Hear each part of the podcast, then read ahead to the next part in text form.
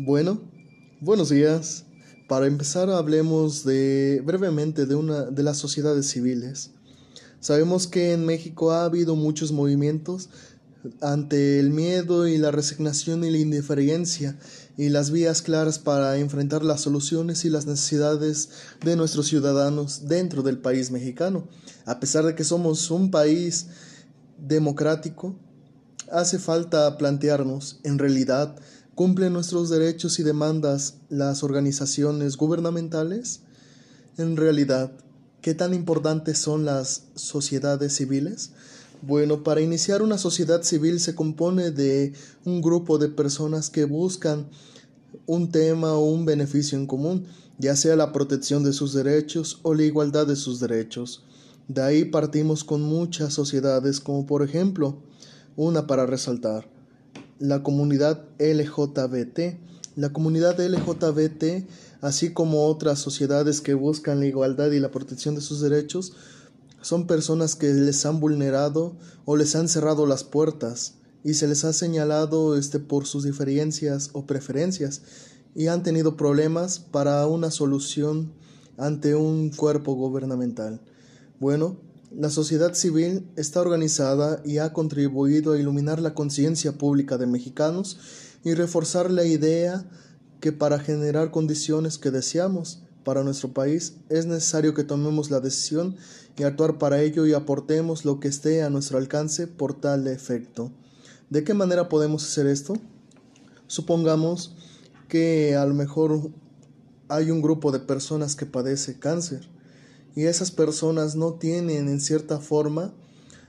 alguien que les pueda brindar el tratamiento. Así que se unen en comunidades civiles y exigen al gobierno y al sector salud que se les cubra o tengan un cuadro clínico más amplio. Esas comunidades civiles tienen la responsabilidad de hacer un ejercicio de su coherencia, así como de asumir día con día todas las capacidades y diferencias que vayan surgiendo ante las comunidades gubernamentales o de salud,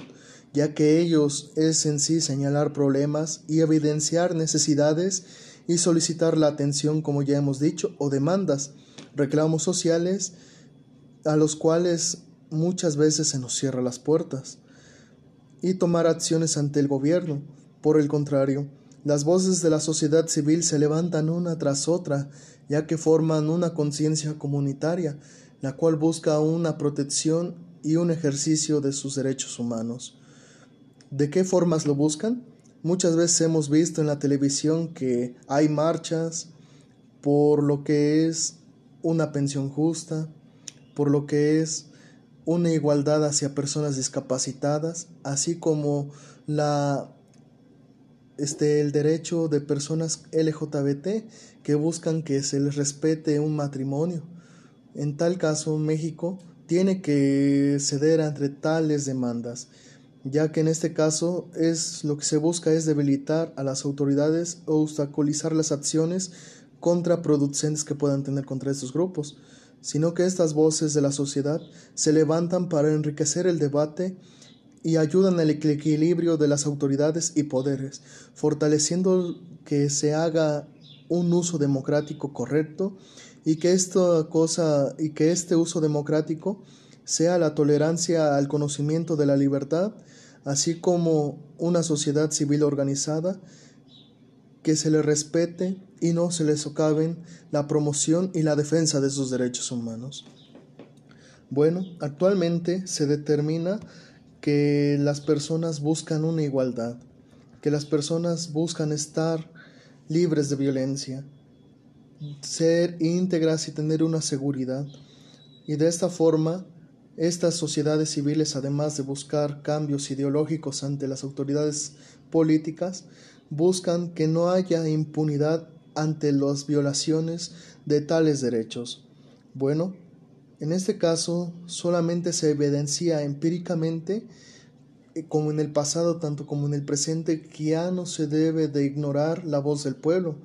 porque sabemos que nosotros como unidad civil o como personas tenemos el derecho de exigir a nuestros gobernantes que se nos respete